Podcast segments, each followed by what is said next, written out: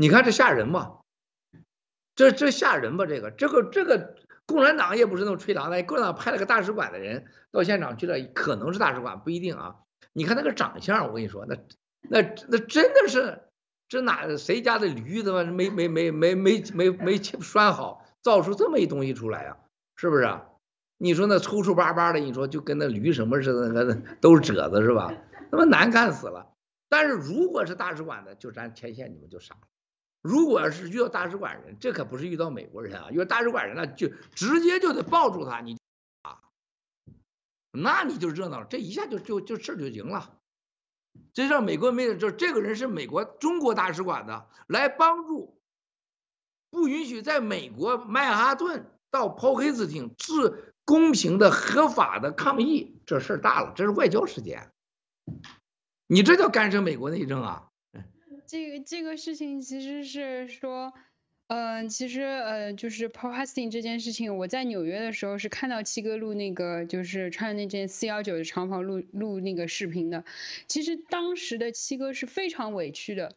就七哥和菲菲不一样，菲菲可以说这些话，其实我也就因为本身没什么架子，本身也不是谁，所以说这些话就是，呃，不觉得什么，就是觉得说，但是七哥是我们的七哥，然后七哥是为了保护所有战友的利益，是不想让这个我们的战友受到这个所谓的就是传票，然后他做了这么大的牺牲和妥协，赔了六千五百万，然后。还放下自己的尊严去做这样一场就是那个演讲，所以我们本来认为说我们已经做出了巨大的让步，所以那天我流泪了，就是就是我觉得这个七哥已经退到了就是说他自己的底线上面去了，所以说我认为说，而且我据说这个尚伟健是流着眼泪和七哥求饶的，但是后面被据说又又被逼着说这样走了一步，而且据说尚伟健的家人因为听了我们的直播。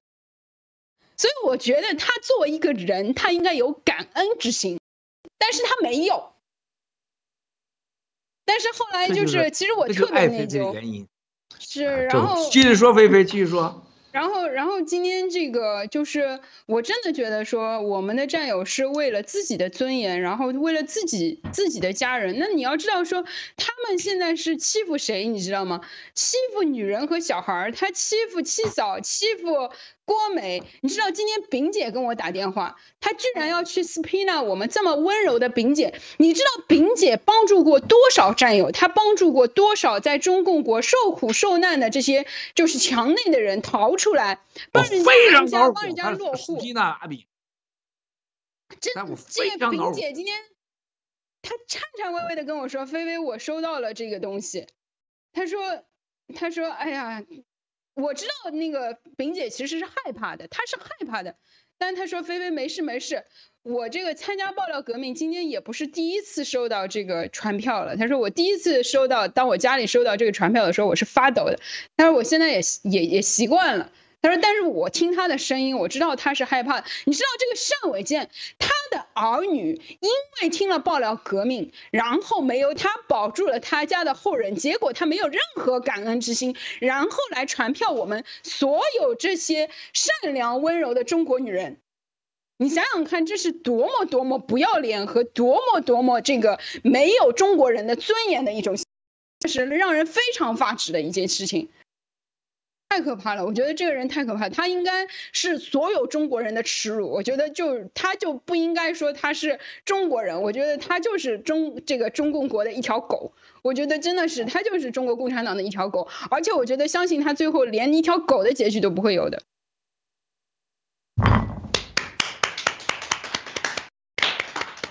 好，他对木兰、对阿炳等很多战友这种所谓的超限战。这绝对是共产党想干的事儿。那郭文贵的破产案跟阿炳什么关系？法治基金什么关系啊？共产党就怕我们法治基金，你说跟人家法治基金啥关系啊？是吧？法治基金，这帮孙子敲诈勒索，掐断战友们的整个的灭共的线。还有一个阿炳啊、木兰的这些女士，她就是说你是老的爆料革命战友，我要把你这些老的这些战友们把你掐灭啊！这是共产党要干的事情。我们战友绝对不能让他拉倒这件事情啊！这个被死批战的战友，你们有合法的权利你们有有你们维护自己权利的各种合法手段啊，这个是不能给他妥协的。今天火来你你跟山姆在前线抗议的时候，你给飞飞说看到普呃普恒，你估计他们什么感受啊？你感受是什么？你们？你想想。早上我们呃。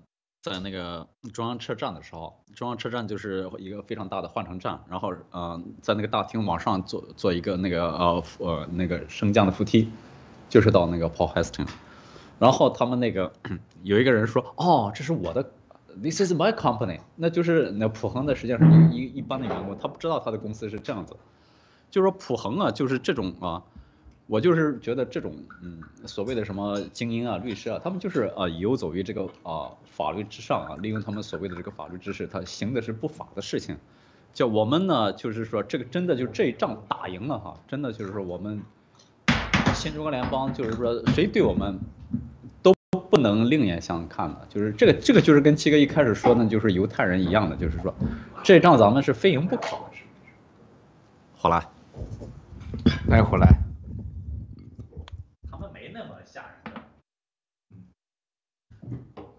对，其实我们新中国联邦的女人也是非常勇敢的。据说这个七嫂平时是不管这些事情的人，然后但是因为碰到了这件事情，因为她觉得她要和战友站在一起，然后她和这个七哥的女儿郭美一起都跟七哥说：“我们准备好了，我们不会害怕了，我们会一直跟你站在一起。”非常非常感恩。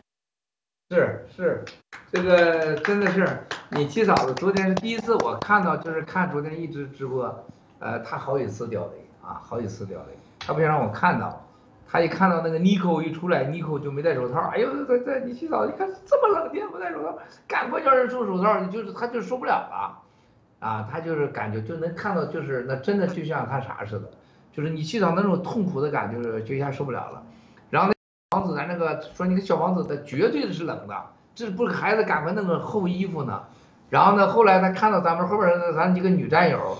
在那后边穿的衣服，哎呀，他就受不了了，他就掉泪了，啊，然后呢，说实话，昨天就你去嫂子开始，第一次买了个，就那个闷火炉的呃火炉，在烧炭弄烧饼吃，昨天是第一次试，然后那时候昨天开始做烧饼，今天呢晚上吃的烧饼是你七嫂做的啊，这我有点违规了啊，我到他们进屋前我才是我的，然后呢，家里厨师说你不要在直播中说。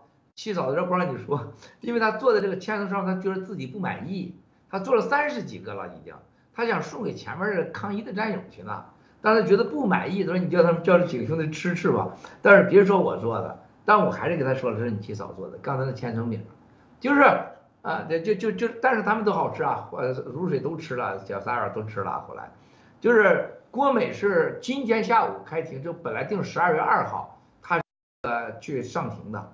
就是拿的要给不给三千七百万？当时麦宁法官说，你有两个选择，一个把船留下，一个把三千七百万留下，留一样嘛，就开庭把钱拿走。今天这帮王八蛋就在这儿耍赖，延期了一月份，但是郭美就不愿意了，就找他们，是吧？你必须得让我我我我就要上庭，就原来避免郭美上的，郭美抢着上庭，这仅仅是这个就是短暂的事。你起早的更夸张的，昨天看到那战友说，他说我要是再往下下去。这是刚才为他这个说，昨天真的让我很感动。我觉得中国女人真的比男人强，我觉得真的，我觉得中国女人比男人强。就说你起早这，哎，这就是你们真的，我这三位女战友，菲菲和呃真的如水这样比我们都强。就是你起早昨天是很就很站那就坐那很很轻松的说，再这样下去，我要和战友站在一起，我要去。哇，我看看他没吱声，我实际心里很热的乎乎的。他看到妮蔻，还有小王子等兄弟姐妹们在前线，他知道长岛哥整个这个前线这个时候，他你七嫂子是很不舒服的，啊，他要上前线去。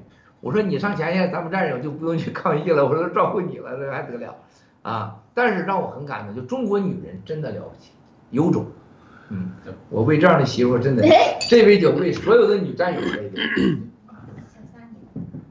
这啥意思啊？这是这是什么酒？Whisky，Whisky 啊。我已经喝的不止。这个是度数不低的。啊，来来，菲菲倒上，菲菲。启哥，我们我们很多这个女战友，我就觉得她不是天生的战，天生的战士，这真的，真的是。那妮可简直是，就看着那，他国内的战友说，七哥代表我拥抱妮可。拥抱我们的女战友。为啥不能让我代表跟妮可睡一觉呢？为什么？犯错误。睡觉也不一定发生什么事儿，你咋那么淫秽呀？哎呀呀！我心里面不干净。那你以为睡觉就是干什么事吗？你真是的。对不起，妮可。山姆是饭。妮可一一说这个到现场，嗷嗷叫啊，嗷嗷着叫，那这就是这，你你这。呃，你你起早了看了尼克小王子在前面，还有那个炮，还有那个这采访，还有那些人的时候，哇，这这家里边的所有人都都都是惊讶，都是，就咱确实咱们战友，真的是呃国内的体制内的战友是感触最深的，没见过中国人这样，中国人一上大街就是乱喊乱叫，你说又哭又闹的是吧？衣衫不整啊，这个唾沫星子横飞，垃圾遍地。啊，就是特别是就咱们这些国内就体制内的战友，是感触最深的。他说这个向全世界证明中国人是可有民主的，中国人可以有街头政治的，可以有和平抗议的，而且会非常的文明。昨天在康州的时候结束之后还，我们在昨天在康州的时候，在陆可家这个门口抗议的时候，结束了之后还有一个专门的环节，让人家把现场清理的干干净，一一点点垃圾都没有。嗯，邻居对我们很客气，对每个人都对你们很客气。他们今天律师也说了，他们在法院也听说也说了，说他们虽然抗议，但是呃，确实他们很善于伪装，把垃圾整干净。这帮孙子，哎呀，哎，你来菲菲聊聊两句，今这两天抗议的现场你有啥感受？我就是真的是觉得，就是这些战友真的是太棒了，我能够感受到这种就是嗯，其实我特别想去，然后嗯，我觉得这个普恒这个官司最后现在搞成这个样子，我感觉我也是有责任的，我一直 耿耿于怀这个这四这个就是关于讲解这个十八楼的这个节目，我觉得可能不是。主要的责任，但是我也觉得就是说太高调了，但所以我就觉得说，呃，人做事情都应该，呃，根据应该有的这个节奏，然后，呃，就是跟着七哥的智慧去做，你应该，请站在你应该站的这个位置上面。呃，我我真的非常非常为我们的这个这些妮可小王子，我今天看到小王子的视频，用非常非常标准的这个美式英语，在这边呃跟大家说，跟大家解释说，哎，为什么普恒是共产党的走狗？为什么我们要站在这边抗议？为什么大家要帮我们去这个宣传？其实我看到就是视频里面每一个走过、经过小王子的这个呃，不管是美国人，我就所有应该都是美国人吧，就是在美国街头上。因为他们在美国的最中心的地方，然后每一个人至少会驻足回头，但是每一个人都是对他们非常的礼貌，而且非常的尊敬。我认为是说，而且即便是说他们不知道你在说什么，但是他也知道说。哦，他从来没有看到过一群中国人。中国人，你知道，其实，其实，在走上街头这件事情，在美国这个社会是非常非常普遍的。因为美国每一次总统大选，大家都会走上街头，然后举起你的牌子，支持你所认为是正确的那一派。那么中国人从来只敢。默默的说，或者默默的做，或者觉得说不好意思走上去，或者觉得说会不会我做这样的事情会，哎呀，有一些丢脸。为什么我要走上街头？冷的天气跑到那个地方去表达我自己的意见？有没有一点 low？完全没有。我们新中国联邦所有的战友证明给大家看，我们是一群有很高的素质，然后是真正的因为正义，因为坚持我们心里的良知，因为我们要保护我们自己的女人和孩子，所以我们要走上街头，然后要争取我们自己应该的利益。所以我就觉得非常非常为他们感到骄傲。谢谢。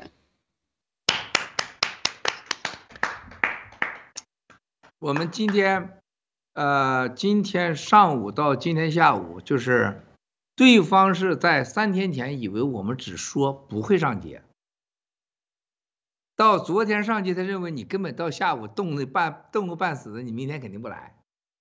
到今天上午，他认为你下午肯定得撤。这是这是这是西方人对中国人的认知，就你中国人很懦弱，你干啥事情不团结。你干什么事情也不执着，所以这中国人就咋呼几声就拉球倒，就基本上都这样。就中国人在西方是最受人欺负的一个民族，最受人欺负、最弱的，就什么人都敢欺负欺负你，什么人种都想对付对付你。这就是这就是咱们中国人在西方留下的所有印象：麻木不仁、自私不团结。但是今天你看到我们所有的兄弟，你看我们在加州的，咱们量子农场，咱们盘古农场。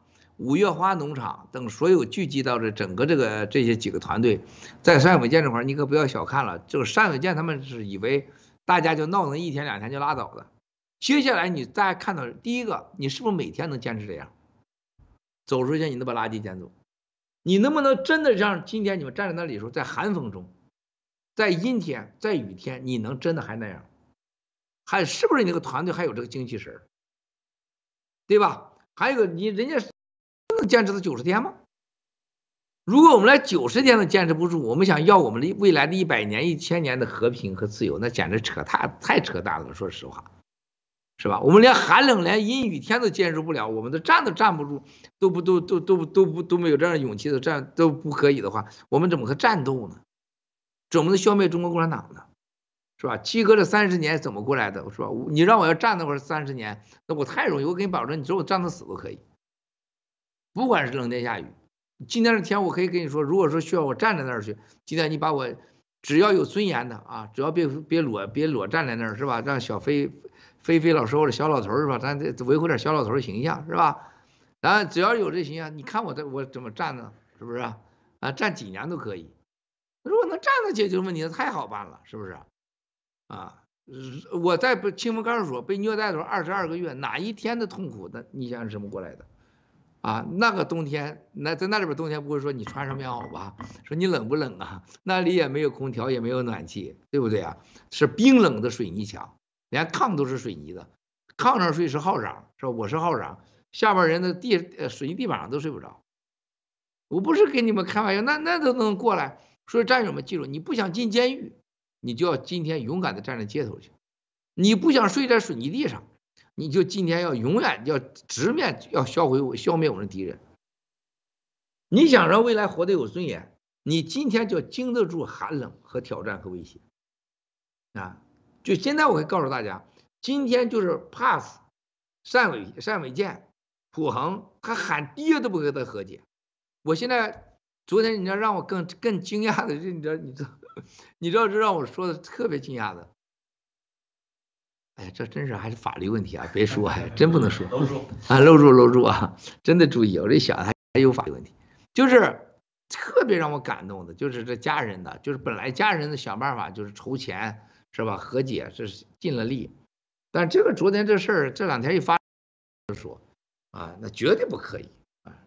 我们什么都可以放弃，但尊严不能放弃，这就是我们中国人最应该有的。这让人挺感动，所以我我这两天严格讲是我最幸福的人，就是看到了家人是如此之坚强啊，就不像有些人是为了家里边说，老是说关咱什么事儿啊，识时务者为俊杰呀，见好就收啊，不要要面子啊。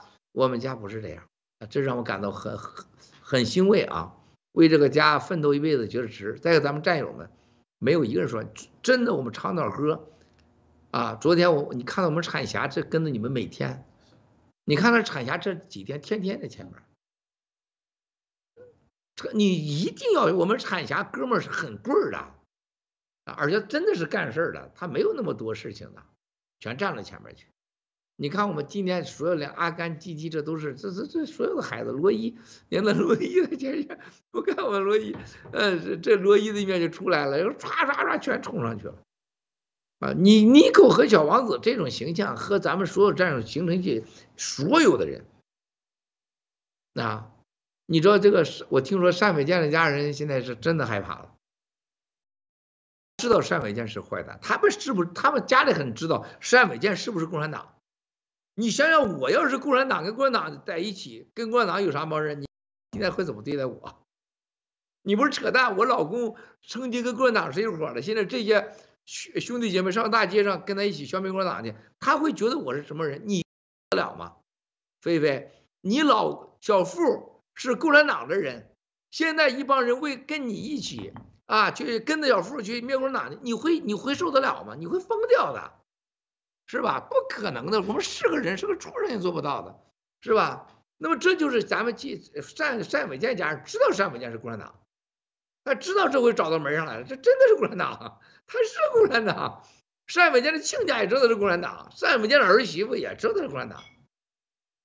今天呢，抛黑子定抗议，为什么中国大使馆人来呀？可能是啊，为什么中国大使馆人来呀？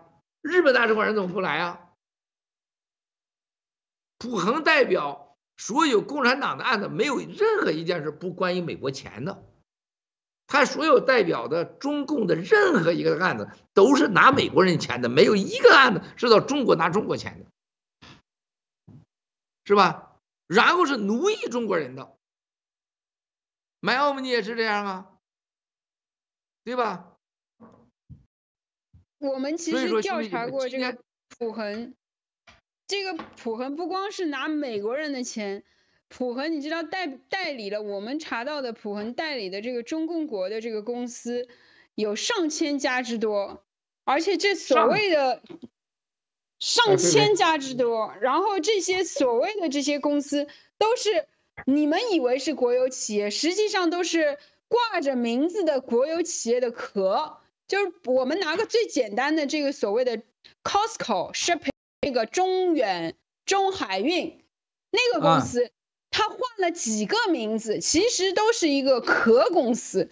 Costco 实际上我们去研究一下，你都不知道它叫什么，你也不知道它是一个国有公司还是不是一个国有公司，因为它已经把它的股份稀释的换名字、换壳子、换什么东西都已经搞得乱七八糟。然后这个普恒他帮着这些也不知道是国有公司还是到国贼家族的公司，还是一个甚至只是一个挂着国有公司名字的壳公到海外去圈这些这个小老百姓的钱。养老基金的钱，然后别人医疗保险的钱，就把别人的命运全部都压在这些完全无厘头、根本可能没有实业的这种公司上面。所以这就是这个普恒的邪恶之处。他明明知道他们做过所有的所谓的尽职调查。这个律师事务所的尽职调查是一件非常神圣的事情，但是他们根本没有所谓的尽职调查。你们现在可以去查这家公司，这家公司有多少名字，你就知道说这个普恒有多邪恶。它是不是叫 Costco Shipping，还是叫什么 Sino Co 什么 Sino China，还是叫什么？Costco 什么 Limited whatever，就是它根本就不是一个真正的有实体的，所谓它所称的是叫做什么什么国有控股的公司，它很多壳公司在全世界发了以这个这个 logo Costco 这个 logo 发了很多的所谓的债券，这些发给这个美国的养老基金，全世界的这些养老基金、保险这些什么你的医疗钱全部都投在他们里面。这就多邪恶！这个 Costco，但这个这个 Paul Hastings，他这个律师事务所，他有没有做到他一个律师事务所来保护所谓股民的权益？他完全没有，他就是个骗子，太绝对是个骗子，太坏了。这个普恒啊，在全球当中，你看他代理各种业务，现在他竟然过去中国的业务占了他一大半的业务，这个这个是已经绝对是助纣为虐，绝对是坑害中国人民。而且这个普恒这种这种丧心病狂啊，他觉得美国司法部的官员很多是来自于普恒，司法部的官员一退休就到普恒，他以为他就是第二个司法部啊。买奥密尼和普恒基本就认为自己我就是司法部，啊，就我们现在所有遭遇的迫害，几乎都来自司法部。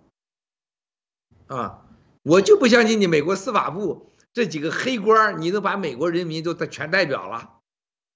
你把你代表全美国人民，美国人民都是傻子？美国的国会、美国的参议院、众议院就就被你这么玩弄？你以为你是共产党啊？哇塞，这个普恒和毛埃们呢，疯了！你都不知道他们他们现在口气有多大啊？他们想干的事，你有你吓死你！你们绝无法想象的啊！未来你们会知道啊，在这回啊遇到郭文贵了，对不起了，你要你要好好的。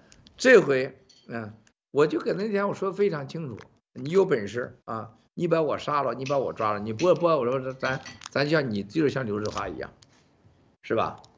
而且他们这次咱们这个战友们全球的行动，他虽然战友，他真的是作死了，他完全是就是。美国咱也不是没朋友是吧？啊，美国的国会的朋友看完这个以后，美国国会说他们真是找死了。美国是绝对不允许的，你完全是一种玩弄司法、操弄司法，就过度使用司法，这完全是针对爆料革命、新中国联邦灭共的一场政治报复。啊，这是一种政治猎杀，他们完全你你完全没有想象到，就他们真的是共产党让他干啥他干啥。就让他干啥他干啥，让他造什么假他造什么假，啊！但是美国历史上，凡是这律师事务所，几乎到最后全部是被美国政府消灭的，他不可能容忍你跟外国勾兑。当年的搞中东的、搞伊拉克的、搞沙特的、呃，搞那个那个卡扎菲的，那六十多跑哪去不都没了吗？对吧？他最后给你算账的，一定会给你算账的。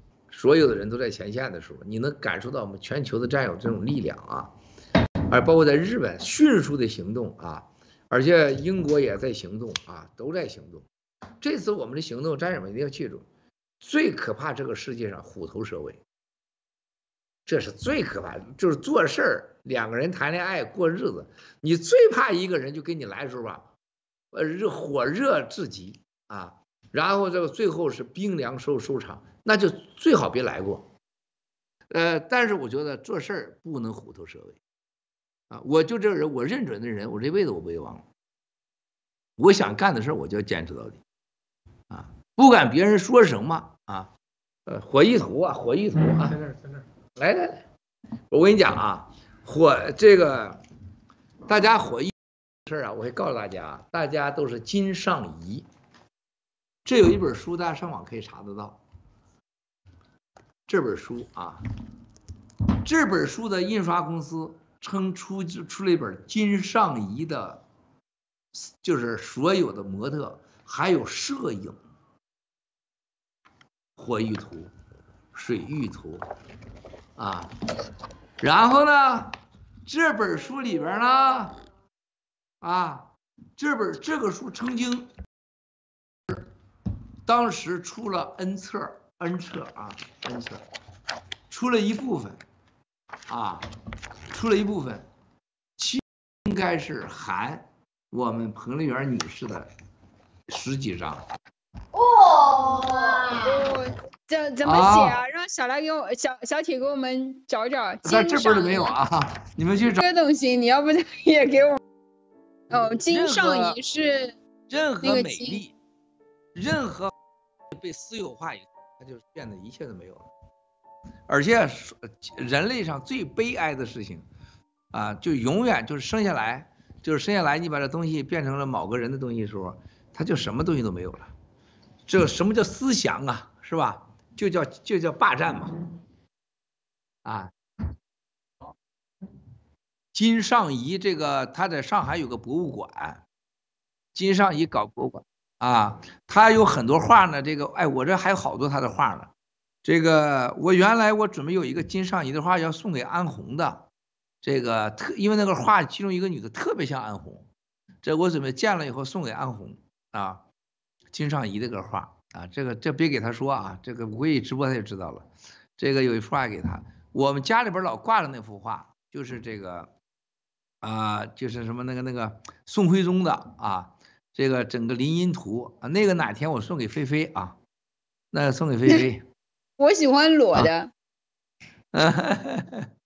啊，我觉得那个挺好。他他，哎，他真是当时拍的，就是他，就是彭丽媛拍这个头发，就这个时候很垂，很软，然后那个他是一切都是很丰满，很自然。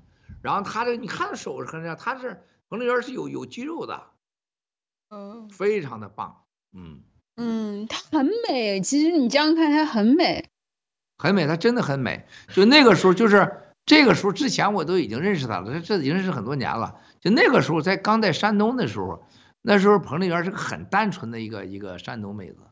她从运城嘛，我们家是古城啊，你查查地图，小铁从深县古城到河南运城，你看有多远？我们老家跟他家有多远？从曼哈顿就现在就从中央公园到这个下城那么远，就那么近。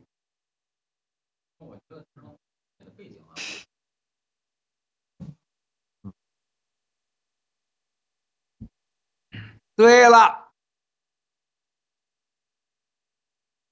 对了，小铁，小铁太厉害了，小铁太厉害。咱们国内很多人说这个小铁真行，就是每个人就觉得就看小就小铁这个，他就觉得太过瘾了。就是大家想到小铁就做到，就那么快，而且做的很准，而且特别是每次的片头，大家都超级喜欢。说是看《飞飞秀》这个片头片尾简直是个享受，而且都不舍得离开。说每次看完《飞飞秀》不舍得离开，都一定要看完。说这个所有的这个结尾啊，然后整个的这个这个片头片尾都很棒，这就叫艺术。就是你是让别人享受，他不愿意离开，而不是你哭着喊都不要离开。这就是我们这小铁太牛的地方了。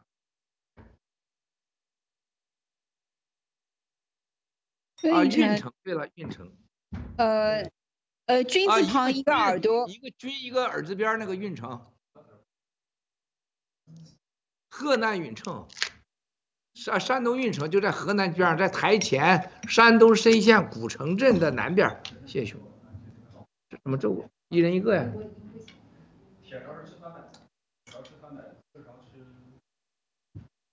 啊。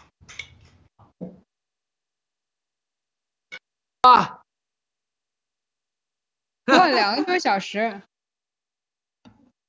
不是你，那你是到了运城的南头去了。我们家是在古深县古城，还还我们家最南边，我们就隔着个大堤。你是正好是把两头，我们就那么近，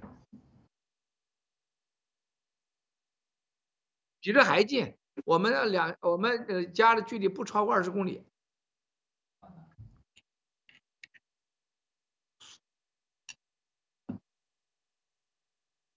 啊，对了，就是黄河嘛，黄河，他家的就在黄河的最南边，我们家黄河最北边，就隔着个黄河，实际上，因为你把它弄到那个县城的运城市的一个，现在已成市了，因为彭丽媛嘛，他爸爸是当年运城县的武装部副部长，我爹是我们村里面的知知识长，专门送葬的，大明白人。是吧？就那么近的地方，就这么近，嗯，你看看，就那么近，沿我们家就是就是在黄河，就是那么黄河北、黄河南，就是我们俩我们家运城，我们在我在深县的最南边，他在运城的最北边，对，对，大概就那么多距离，对，就那么多距离。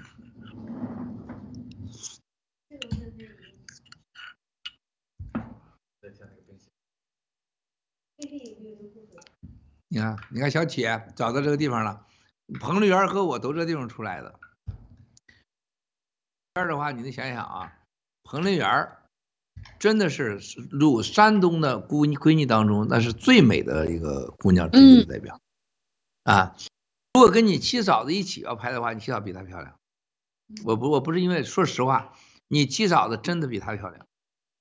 他自己本人也是也这么认啊，真的，你七嫂真的比他，现在你七嫂子毕竟是五十多岁了，你七嫂子那时候还比他漂亮，你七嫂子任何一方面都比他漂亮啊。那他现在也不行了是吧？那要拍男的，肯定彭丽媛那戏拍不过我了是吧？说我没他个大之外，其他哪样都拍不过我，是吧？哪都比他大。你俩应该拍一个呀。哈哈哈！真的。我说没错，这山东最帅加山东最美，不应该这个拍一个吗？你说。你看了这个以后，你能想象彭丽媛的内心是什么样子的？哦，她是很时髦。你想象菲菲当年，她就能让这样世界级大师给她拍东西的人，她是很，他是懂的。这不是个金尚仪，再加上他这个这样大师拍，就 Reagan，Reagan 这个不是一般的人。他是不是一般的人？大师级的啊！所以说，这个七哥掌握的情报不是跟你们开玩笑的啊。没错。但是你能想到吗？他当原来没想过自己能当皇皇母，他以为他自己能当上皇后的话，他绝对不拍。这这这这证明了吧？是吧？多少代价？张宏伟这个孙子给他买回去，对吧？当年你记得肖建华吗？肖建华为了鲁能，啊、呃，泰山兄弟知道，当时财新出了个鲁能的一个报告，谁的鲁能？肖建华当时就花三个亿，好像是把所有的东西要买了，就这他才给财新被财新敲诈了一笔钱嘛，几千万几千万的人民币现金把所有出的全卖完，你看看，啊。那那个我手里怎么其实我觉得也没什么，像那个法国那个那个那个马克龙的太太不是也拍过吗？这有啥呀？这，嗯，这这我觉得中国人想不开，你知道吗？这真的是想不开，这是有啥呀？你说不都一样吗？你说你长得好，你当然给给人看看，挺好的，我觉得。我们给你币。对，菲菲来一波。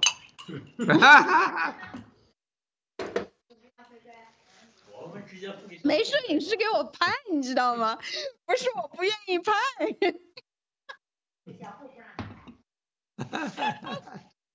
我们中国人把这都当成了自己的私有产品，很可悲。是。菲菲那个白。你好像见过似的。大家都见过呀，我说菲菲秀是公开的呀。不是，你说菲菲那很白，我不知道你说的是哪。菲菲的脸很白。所以说，兄弟姐妹们，我们要看到这些所有的这些东西之后，我们看到一个本质：党的习近平还是王岐山，爱民爱色爱权爱钱。你说权力这个东西太可怕了。就最近我感受到，就是我们在美国的朋友，美国纯美国人。就渴望权力，很多人都要回到政府去工作去。马上就我很多咱们原来咱们咱们办公室，你会看到回到美国政府工作去，就一样，这爱权力。我到今天我都我就觉得这个世界为什么那么多人爱权力？他们真的是为了钱？肯定不是的。这些人回去也不是为了钱，就连美国这个国家爱权力人太多了。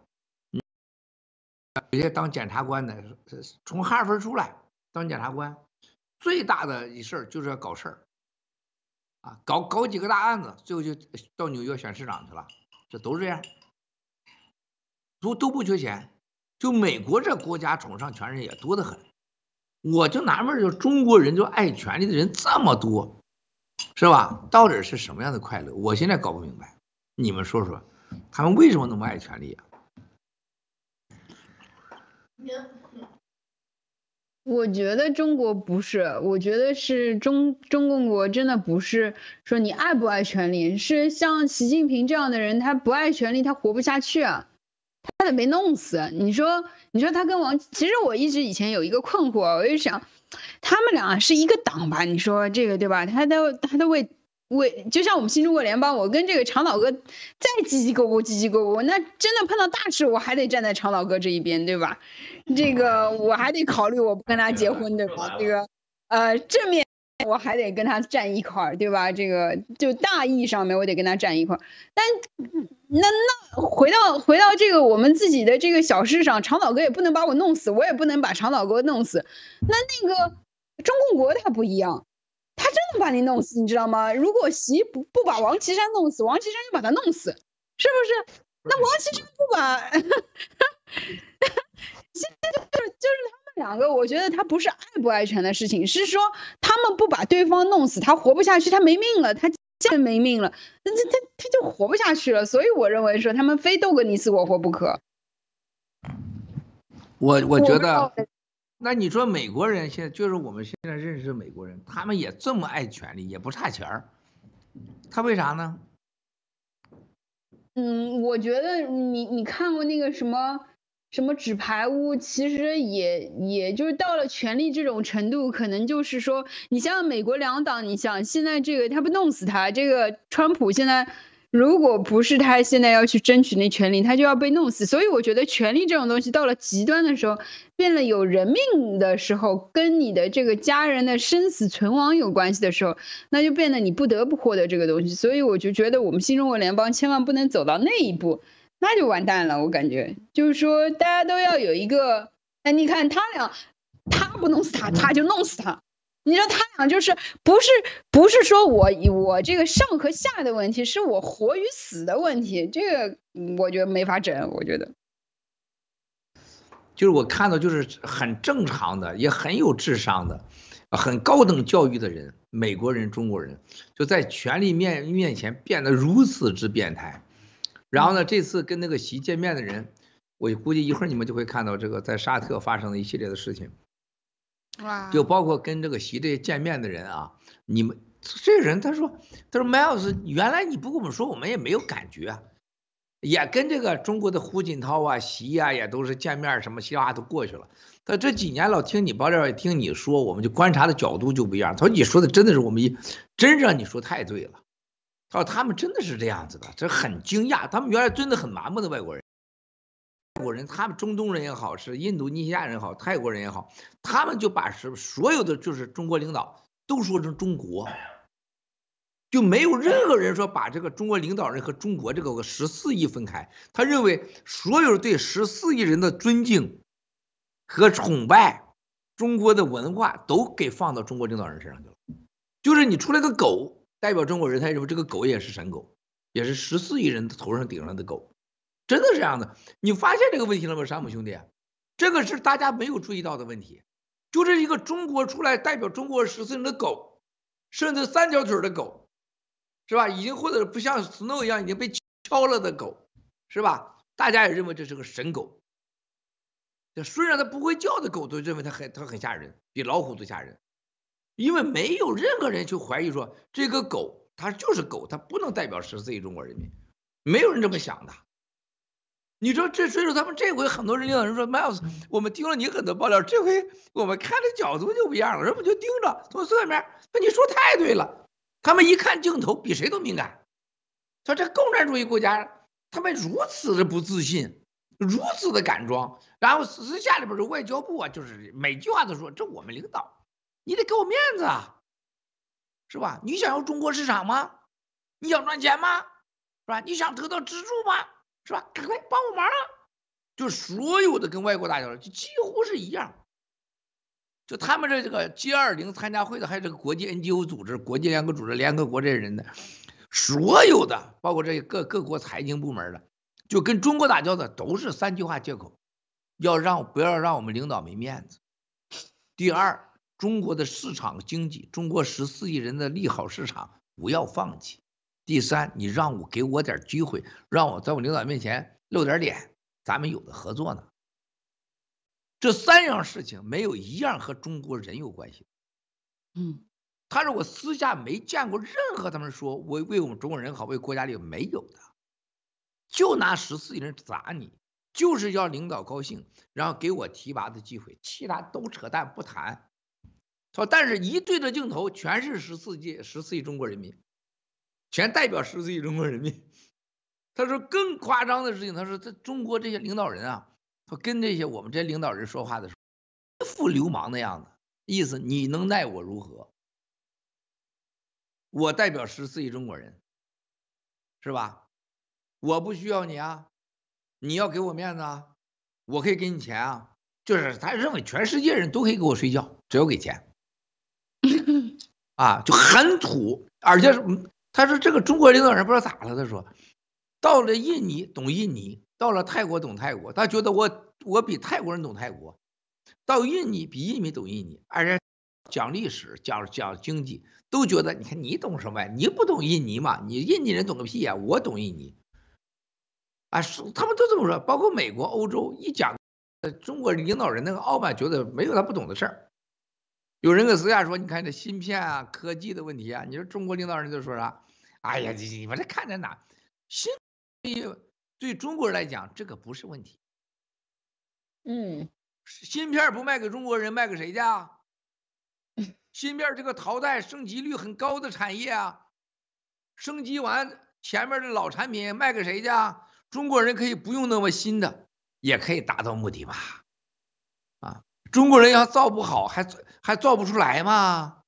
啊，只是中国人的选择问题。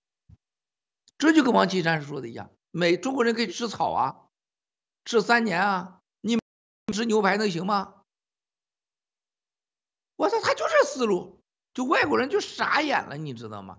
然后有人说中国这个新疆的事到底咋回事？清理隔离，哎，哎，你们根本不懂啊。他说新疆人。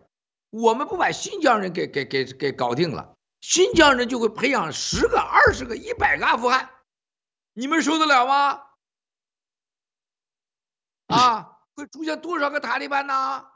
我们把他抓起来，那是给他们机会改造他。啊，在你们国家，你不会把他们都杀了吗？然后就讲美国历史上，印第安人都在哪儿呢？你们都怎怎么弄的印第安人呢？印第安人吃什么喝什么？死多少人啊？然后说你法国，你法国原来的奎斯民族在哪儿呢？是吧？他就给你胡搅蛮缠，而且他信以为真。啊，就然后这这所有的国家，你知道这这是我第一次我有感觉的。就他们我泰国的哥们跟我说，他说我真觉得中国领导人觉得我们这竟然跟我们泰国人说，你们知道泰国多少啊？你们了解你们泰国历史？泰国人傻了，我不了解我们泰国历史啊。全是这副德行的，就是他狂妄到了一种极点，啊，就是人家人家跟美国人给跟中国那个人民好谈经济，易纲他们，你知道他说你会突然发现，就这些人在习面前的时候，就就腰都都直不起来的，都都耸着肩。说这一到跟美国人开会了，所有中国的领导人夸，他都这都是下一个习，就是一看习不在，就是下一个习近平。然后一讲话，全世界都不懂经济，就他们懂经济，就是他。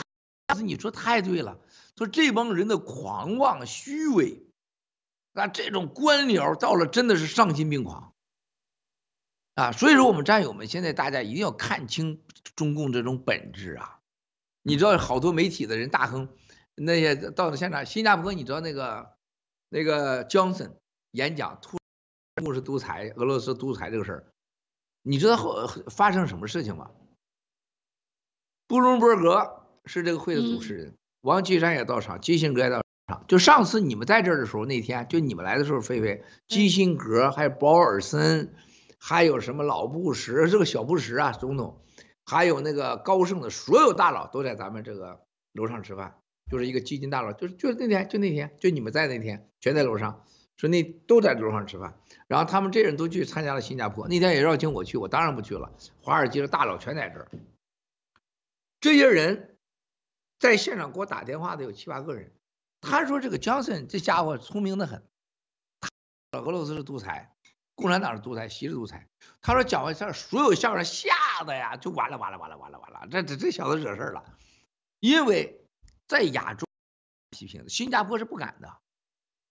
他们在新加坡才发现，新加坡有专门的人跟共产党合作清理反共的政治声音的，特别有针对爆料革命的。新加坡政专门，新加坡政府有个部门专门跟共产党联系，清理所谓的对共产党有影响的、有政治上不安全的，特别是爆料革命。他们这回才知道，他说：“你们这爆料革命简直是共产党太害怕了。”然后特别在泰国、马来、印度、印度尼西亚，所有这些亚洲、东亚，呃，日本就更日本就跟狗一样，就根本不敢提的，就参加会上不允许提习任何个人，不允许批评共产党。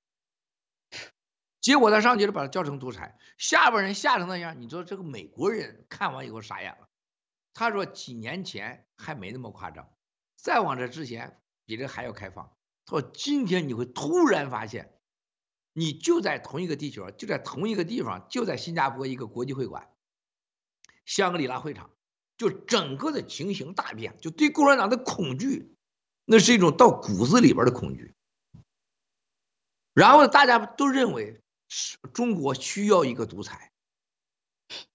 中国甚至需要习近平隔离清零政策，而且新加坡就是警告每个人，你们千万不要去这个批评中国呀。结果叫毛森上面批评完了，下边人一片埋怨，但这个二货还是敢扔几个板砖呢，是吧？所以说，你看，呃，我们在谈这个时候，山姆兄弟，你知道这个如水，呃，菲菲，悲哀在哪里啊？就十四亿中国人。你这个被绑架以后的奴隶的力量，他成了这几个人在全世界横行霸道，继续代表你中国人，啊，去欺负别的国家，嚣张无知、狂妄虚伪、官僚，这个单是谁买？是所有中国人买，这是很恐怖的结果。就是你知道我在听他们讲说，我不知道你们什么感受啊？就十四亿人奴隶的这种凝聚的所谓的资本，是他的。面子，他给我们带来的东西，就让你感觉到，我说这个这咱这个国家会什么样子呢？有多恐怖呢？这玩意儿，嗯，你像今年我们这个大上去抗议的时候，你看，你看美国人啊，真的懂得中共邪恶的很少很少很少。美国百分之八十的人知道中共不是好东西，但是都觉得跟我自己没什么关系。对。甚至跟我们的很多年的爆料的人，呃，每个朋友说，我觉得你们很勇敢，很了不起。我也知道共产党不是好东西，但是能把共产党消灭吗？能推倒吗？大多数这样。啊，所以你在抗议的时候，你感受到了吧？很多人是不了解的。所以这新中国联邦有多伟大？就这种伟大，如果你不要坚持，你不坚持到底，你就这个伟大就变成虚晃、虚幻。狂妄无知啊，真的不容易啊！就是这个时代上真真正的看出我们这个新中国联邦人的精神太伟大了。我觉得山姆那天那句话说的真是好，干不灭共产党啊，我们被共产党灭的话，这个人间阿杂的人间真不值得我们留恋啊！这就山姆说的最精彩的一句话，这是我觉得飞飞秀有史以来最精彩的一句话之一，这是一种。发自内心的，啊，我我就这么认为。如果我们灭不了共的话，这个人间根本不不值得我们活下去，不值得拥，我们不这个世界不不值得拥有我们，因为他太可怜了，竟然在这样的国际场合不允许谈，不允许问。中国的隔离清零政策不准谈，新疆问题不准谈，香港问题不准谈，台湾问题就给你两句话机会。所谓的支持一一中政策，这个世界被阉割了，阉掉了。我觉得这些政治家，那么他们跑过去，我我认为说就不存在说这个中国共产党还有没有的这个问题，肯定是没有的，因为这些所有的在会的这些政治家，就虽然你说政治家很邪恶，然后他们也很势利。但是毕竟说他在这个位置上干了这么久，然后他觉得他爬到这个位置上，他要这个权利，就是我活得和别人不一样，我想要别人没有的这个尊严。那么今天他的尊严被别人踩在脚底下，你也说了，这些人并不差钱。那么当他的尊严被踩在别人的脚底下，这样碾碾碾的时候。我不知道他们现在这个心里会作何想法，而什么时候就是他竟然会跟你讲这些话，就是他准备着什么时候我要站起来，然后我要干掉你。我不相信这些人都干不掉一个这么脓包的习近平，而且我。这个中国老百姓都愿意说做这个奴隶，继续被别人绑架，然后走出国门就被别人看不起。我不认为会这样。你看，我们呃还有一个很大的感受。哎，小五、小铁有话说吗？小铁啊？那我我我觉得，你看我啊，是吗？我觉得你看我们这，我们爆料革命走到今天啊。美国这个国家，丘吉尔说过，说这个美国不把错误走一遍，他是不会醒过来的啊。那么柏拉图说过，人世间最大的邪恶，就在乎在乎你，就在于你，你在享受着你的无知和自私和贪婪之中。我认为柏拉图说对了，我们今天的世界，人类从来没那么堕落过，就堕落到绝对的人享受自己的自私、贪婪和无知之中。这现在反而要弄死我们这个所有爆料革命的战友，要这个去让这个这些七嫂、郭美、阿炳、木兰都要去接受他的这个像 Luke 这样凶残的这种律师的这种所谓的 subpoena，他有没有一些良知啊？你有没有问过？所以这世界上我跟你说，这个不要脸的人实在太多，没办法，我们只能接受。单伟健和他老婆在生活中给人的印象都是。很很高尚，啊，很高尚，很知性啊，对人很好，就是老上傲慢点儿，呃，这是给人印象，啊，但是你就想他这个孩子，他的儿媳妇和他女儿，他就他想过没有？这上面你吃共产党饭的，替共产党说话的，而且现在你对爆料革命这完全这些，你像阿炳啊、木兰，刚才说这个很多什么这样还有。好多呢，都都已经死皮了。长岛哥、老班长，是不是？这全部包括你菲菲都有，你还没收到而已，都有，全部都有。你们这死皮呢？我告诉你，对付死皮呢，最好的招儿，我跟你说，你们啊，要有法律常识。第一个，这个送达，它里边有很多讲究啊，送达，那不送达不无效，一定要记住，不送达是无效的，啊，不送达是无效的，这一。第二个送，一旦要是你傻了傻了吧唧被送达了啊，你像阿炳那种发抖是没有用的，找联盟，由联盟来给你处理，你们谁也不要去碰这事儿，跟你没半毛关系，联盟来处理，啊，律师来联盟请，法治基金请，啊，这跟任何人没关系，所有的受到死皮赖的战友，这是被共产党的培养的美国的司法黑手，叫 Luke，啊。泼黑子挺，这都是流氓律师啊！你们不应该受到迫害，你们要马上告联盟，呃，联盟又告诉联盟，联盟来帮你出钱，请律师帮你解决。啊，大家一定要记住常识，任何一个战友受到了这些人的死皮囊和法律的追究，一切成本、律师后果由联盟处理，你不要自己来处理，这就啥意思？你不同意？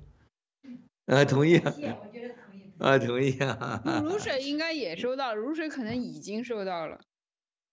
你也收到了吗？还没回家取信的，我不回家。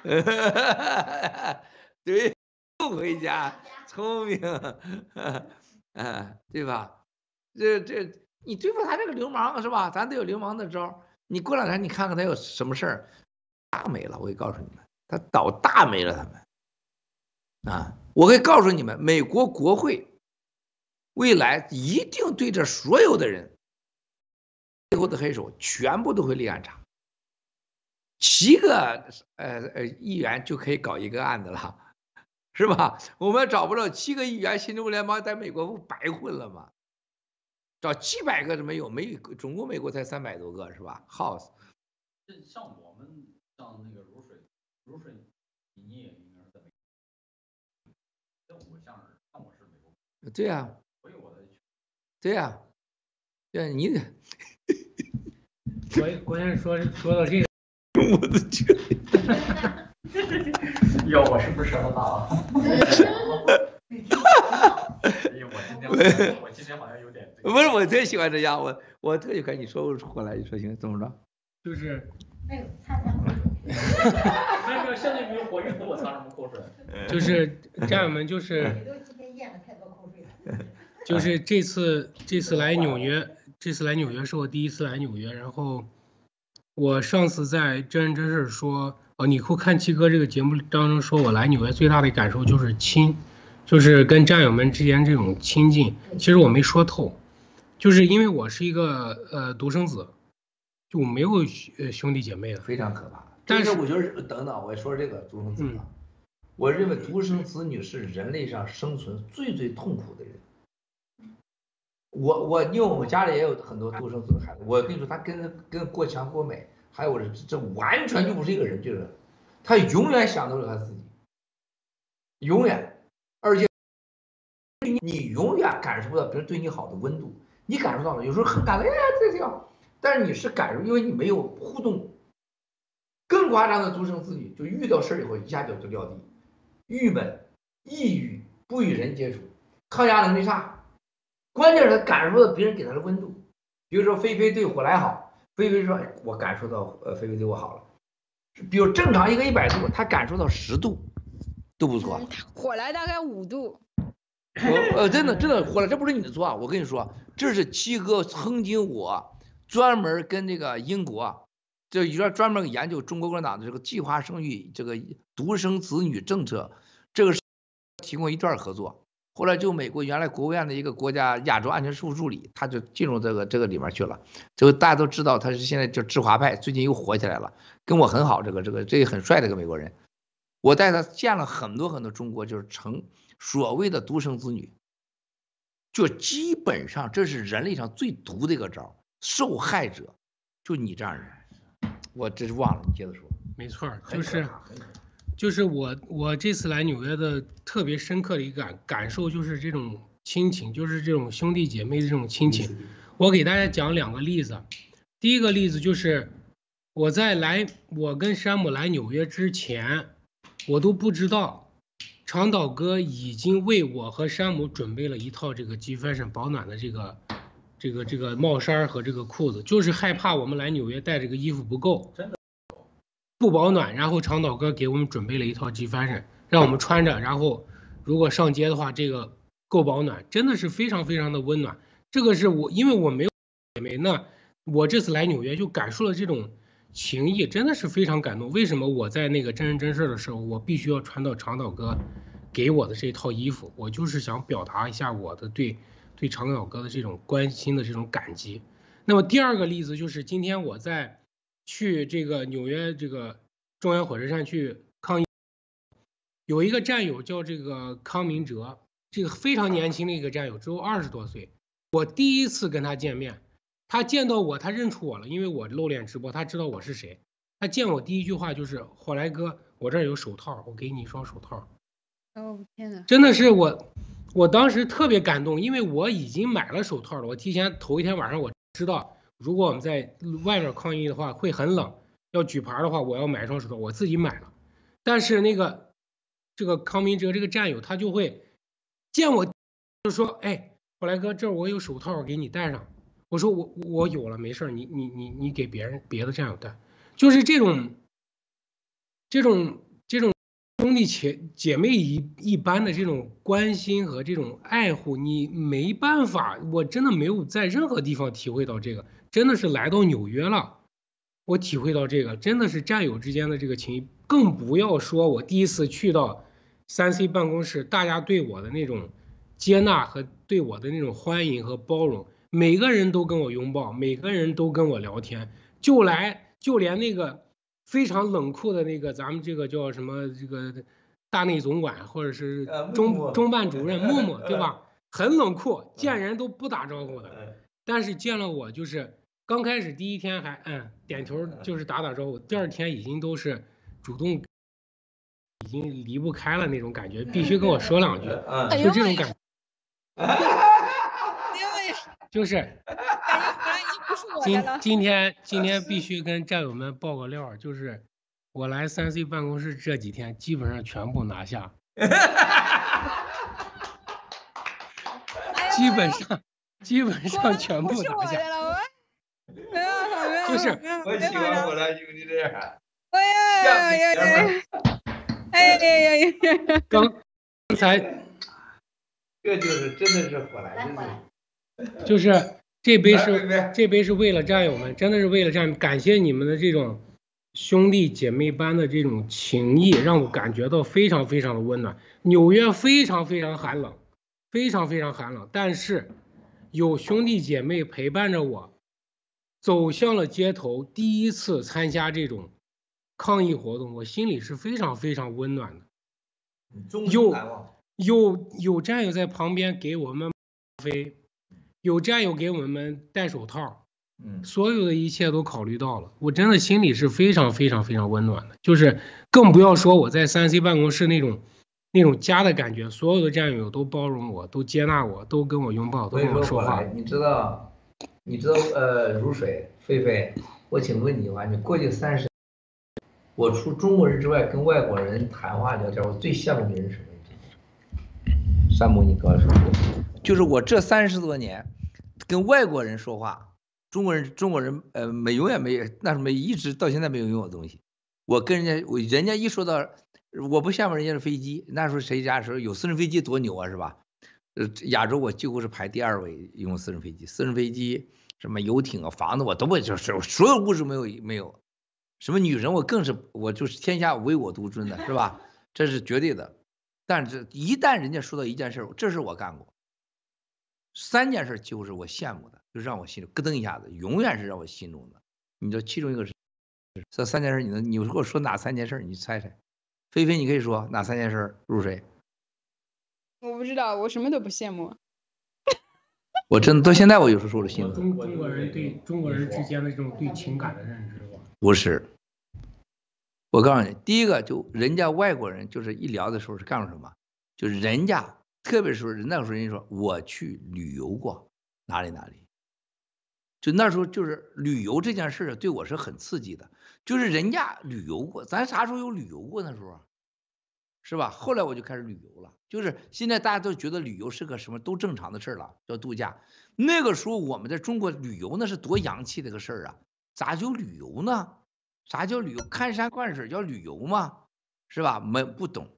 第一个是旅游，第二件事情，你就是外国人一一进来就说什么，什么这个舞台剧、音乐会啊，你知道菲菲那时候一听到我老刺激了，你知道，就是人家都有，人家是看的穷人也看舞台剧，是吧？什么狮子王啊，是吧？什么阿丽娜朱莉呀，是吧？什么这这这这这就就这件事情啊？什么什么没有中国的什么音乐会那都啥玩意儿？说都共产党洗脑的，人家是看这那的这这个音乐会，什么这音乐节那音乐节，我觉得我羡慕人家，人家有这样的情趣，音乐会舞台剧。第三个事情你知道就我羡慕的是什么知道吗？就是人家说我上街抗议过，这事我去抗议过，这事我上过街，这事我上过街，完了我一下就凉了。我一下就凉了。我从第第一次见到李，就听李光耀说，当走上街头政治，我李光耀专门出过一本书啊，叫《街头政治》啊。就李光耀那句话，我觉得这个人不是个简单人。他说，当你走上街头政治的时候，你的人生是和任何人不一样的。他说，当你在屋里搞政治和走在街头上站在街头上的时候，他说绝对是不一样。说街没有到过街头举起手来过。的政治家，你不叫政治家，这个厉害。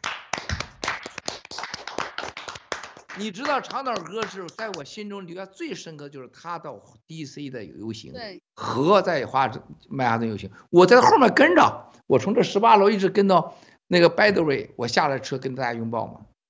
我是在我心中的人都是英雄的。一个人这辈子上过街，你是个很了不起的事儿啊！因为你你勇敢的站在过街头，面对着冷漠的、冷如冰的、无知的人们，绝大多数都是一帮无知的猪，对，对吧？他不懂得人权，他不懂得人性，没有这个勇气，只为生而活着，是吧？中国人连这个权利都没有。可是当你在这个时候，你能像今天小王子跟妮可，他们所有战友。是吧？嘉乐今天潜水艇和这个艾伦老师、小李他们所有的人，伊莎贝拉，大家看到的这些事情一样，面对着冷漠的面孔，寒风中，你站着过，你坐过，你这么这太了不起了。所以后来你们今天做的事情是七哥最羡慕的三件事，一件没上过街的人，搞街头人不叫政治家，人生是不完整的。你们一定就没有这个没进过看守所是吧？你没有不不是个完整的人，没上过街头的政治家绝不是政治家，没有街头抗政街头抗议过。人这是真的，到一定时候说我上过街，我为我的份信仰。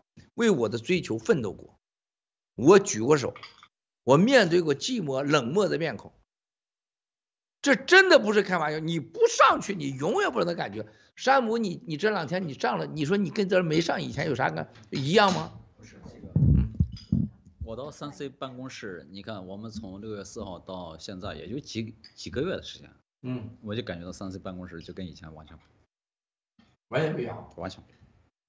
你说这长岛哥有没有功？那当然，对吧？我这次来，我跟长岛，我跟内靠，我跟齐翔，我跟啊、呃、王子的合作，可以说是我们中间没有任何的隔阂。我非常尊重他们，我们的工作关系是非常融洽。以前呢，我我那天那个他跟小飞象在旁边聊，我跟那个王子。跟佳佳，跟嗯、呃、小飞侠，小飞侠，我们三个聊，我就说我们这一群人哈，我说我们三 C 办公室这一群人，我们现在就是美国最棒的一群人，不是说最棒的啊、呃、华人，我们是最棒的一群人。对，觉得我们是最干净的、最神圣的、最干净、最神圣的三。绝对值得骄傲。是你你呃，你知道这个？哎，我这有时候话这是不没法说人啊。就是有时候我还是真的是挺孤挺孤独的。就是孤独在哪里呢？就是我身边有很多很多人真的都不知道我们在干什么。就包括那些真的深爱我的沼泽地，他真的不知道我们在干什么。这个他们佩服我，他们不懂我。我跟你的这个保镖，我们两个人去游船的时候，我们跟你的保镖还聊过，就他们真的不不了解。嗯，他们就说：“哎，我们老板这不睡觉，我们老板真的是好老板，我们的老板真的是这么好的老板没没见，他对我们真的是很尊重，但他真的不了解我们在做什么。了解，这完全不了解，可以说是完全不了解的。”就我跟你说，就很多赵泽地的大姐大哥们，我比我爹还大的年人，就不跟我说个话，他就睡不着觉，就到了这种份上了，是吧？say 个 hello 都行。这么多全球的，从日本、英国、德国、法国，你说哪没有？是吧？从国家总统到元首、现任总统、现任总理、现任国防部长、财政部长有多少个？就是我给我发个信息，我要一回，哎呀，Miles，我今天太好了，我要发个小视频，是吧？我就说，哎呀，我给你加个小，哎呀，就高兴都不行了。然后这孙子孙女什么都来了，Miles，Uncle Miles 来了，赶快谁哈喽，孩子们都高兴，让我来听你的歌。但是很多人都不懂我们，他们就觉得你干这事情太了不起了，但是他觉得你很勇敢。啊，你你很有种啊，你这个蛋蛋子儿很大啊，big boat 是吧？都这么说。但是呢，说实话，七七哥很清楚，人世间现在很多人是很懦弱，很。其实，我到那个三岁办公室，你看，小飞侠、小飞象、佳佳、王子，这个呃长岛、奇侠，所有的人对我啊，哪个都更更不用说了，就就。我觉得真的，我们心是相通的。就他们对我对我那种亲，真的是咱们就是弟兄姐妹。所以我这次来，我是非常感慨。我不知道我我你看我，这个就是你要说到阿炳，对，你看阿炳啊，真的阿炳当初这个这个农场主几乎是个神奇的。对，就所有的在受到了风雨风淋雨晒的战友，冤枉的人跑到阿炳那儿去了。很多人原来是都在阿炳的过渡式的人，现在到了农场主，是吧？而且阿炳没有没有和任何人直接发生过冲突过，没有。而且阿炳的是，而阿炳严格讲也不是脑子很清楚的人，我老觉得 脑子也不是很清楚。不能这么说，你这么说的话，我认为是我，我以为是我农场主啊。我，但是我妹妹啊，我有资格说呀。她是不是我农场主，是我妹妹啊，我啥都说。哎，但是他他心很好，心对。啊，这就是说我们战友当中什么，不都是有本事的人才能干事儿，也不都是聪明人能办事儿。如果咱们这都像菲菲这号的，咱这就不叫新中国联邦了，就新中国怪帮。嗯，我啊，我认为菲菲是很好合作的人。哈哈哈哈哈哈！咱们得有什么呢？一定记住，就两件事儿：志同道合，其他都是可以忽略不计。志同道合就足够了，啊，这这就够了。我们呃，昨天是去杭州的时候，那个犹太美食小帽子是跟我们在一起了哈。嗯，是呃，王子开车，我骑侠啊，跟雷扣还有那个。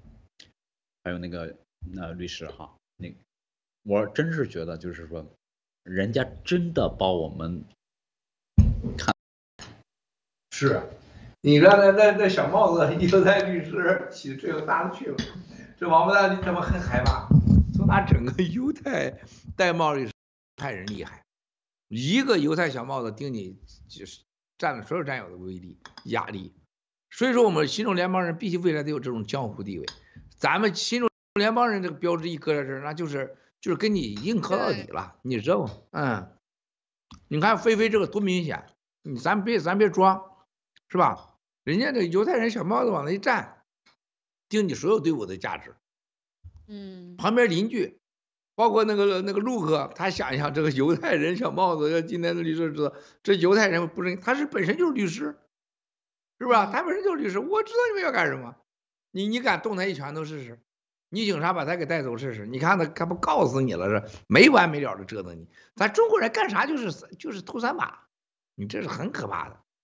对，虎头蛇尾是最可怕的。啊，人家身上有很多值得我们学习的。嗯。但是我是觉得我们跟他们在一起，我是觉得从信仰的高度上，嗯、我们跟他是平等的。第一次我是这么感觉，我不输于他。我肯定啊！啊，我我我我我觉得我我真是，我们还需要努力。我我们真需要。我不我我要是，原来我这么觉得，我最近我真觉得需要努力。我可以犹太有犹大啊，有犹大，裕达国贸的谐音就叫犹大。犹大。没人去想这个问题的时候，啊，裕达的谐音就叫犹大。犹大，裕达就叫犹大，你们知道吗？我这起名字的时候，他不是开玩笑的，你以为乱起的？共产党的，我这佛手压着这个 U 是吧？？U 的，啊，我不是开玩笑的，牛吧？哎呀，小铁，明白你七哥了吧？小铁又要高兴一晚上。七哥的深邃。你七嫂子给我过了三十七年的时候，我经常我觉得这个这这个郭文贵好像是以前过不是一个人，他老觉得我被七嫂子，现在小铁老觉得你七哥被调包了，没有几个人能明白了。我们裕达你看看，Y U D A U 的，很多人不知道咋回事，嗯、啊，哦对啊，真的是，啊，这很多人就是那个时候我们那个那个总裁那个这那个混血儿，有 John Chen。就是那个全世界万豪的老大是吧？外斯汀的老大，他说你这个名字不能这么叫。我说你不懂，你了解我郭文贵以后你就知道为什么叫优达了，就叫优达，嗯，裕达，中文叫欲速则不达，是吧？然后呢，繁体字就是什么？丰衣足食走向幸福，裕达，丰衣足食走向幸福。啊，另外叫欲速则不达，然后拼音就叫犹大，然后中间不是你英文不是原来老差的吗？怎么还知道犹大的？哎，开玩笑，那时候本人在看守所已经把新约旧约都已经读完了，哎、开玩笑。哦，哦，原来如此。哎呀，这要跟你我有点谦虚过分，要跟你比文化，你们还差远。我读的书没有西太阳多，但肯定比你多。OK，啊，看到没有？看到没有？欲大国莫久哉啊！哎，真的是啊，这真的是，哎呦这，哎，七哥你可以啊，你你这。你会七哥的魅力就是你越相处越可爱。啊，有的人是一见面可爱，越处越烦，你知道吗？我是永远你品不透的一个老酒。这个必须，我我我必须得证明一下，这肯定是这样的，肯定是这样的。今天晚上我们入洞房，你们开玩笑。我哥们你们。OK OK，配一个配一个配一个。你看到了吗？而且你们这里边还有一个密码小铁，能解出来吗？啊。莲花佛手，不是，没多少人解释出来。你看很多人，我们大根儿，这个这个玄学最高的大根儿都没解释出来过，是吧？总这个谁能解释出来？总不能跟这个火玉图有关吧？那没有，这比那高。看了半天，看什么都像火玉图，你说怎么办嘛？你说有点难。啊，不是，比那大。你们看着一，我要一点吓你，绝对绝对绝对吓你没大跳。你快说。不说，太着急。哎你把上衣脱了，我们就说。脱一个，你脱一个。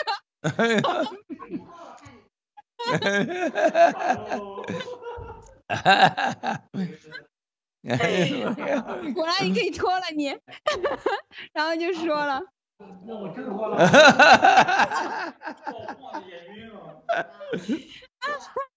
我不能不能不能怂恿我们科学家。别问了，我来，你你叫我来。我给上面倒，我给上面倒。我给你倒，你听来。今天我给你俩倒了两瓶多酒啊！这这个七哥的服务，七星级酒店、五星级的创始人给你倒倒了两瓶多酒啊！这个这个事儿很大啊！这个这个在有战友说是一把剑。